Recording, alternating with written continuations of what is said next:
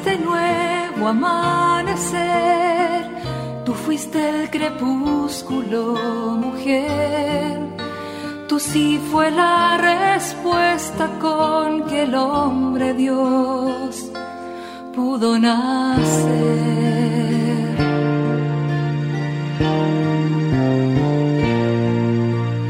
No solo existen las malas noticias, te invitamos a escuchar esta buena noticia que Jesús, que se hace hombre, hoy tiene para nosotros. Que me hable tu palabra, necesito hoy, Señor, de tu alimento. Hoy en todo el mundo se escuchará esta palabra. Mateo 1 del 18 al 24. Este fue el origen de Jesucristo. María, su madre, estaba comprometida con José, y cuando todavía no habían vivido juntos, concibió un hijo por obra del Espíritu Santo. José, su esposo, que era un hombre justo y no quería denunciarla públicamente, resolvió abandonarla en secreto.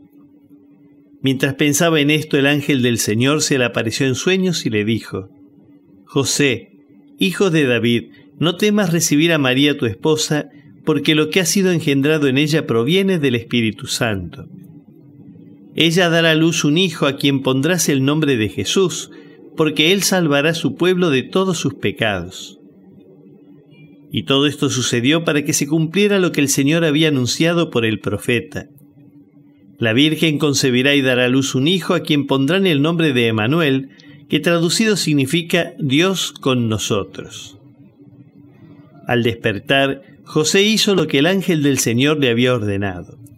Llevó a María a su casa.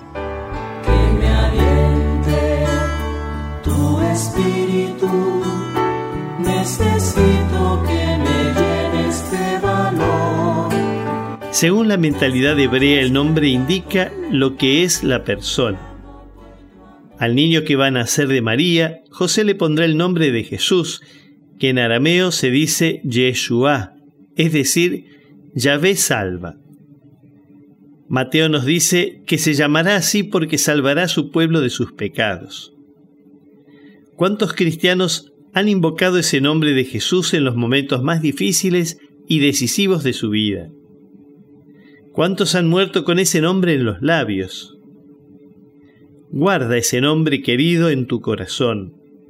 Pronúncialo siempre con fe. Jesús, sálvame. Madre del mundo, virgen paciente, tímida umbral que abres paso al cielo. Es una contribución de la parroquia catedral para este tiempo en el que Dios visita a su pueblo.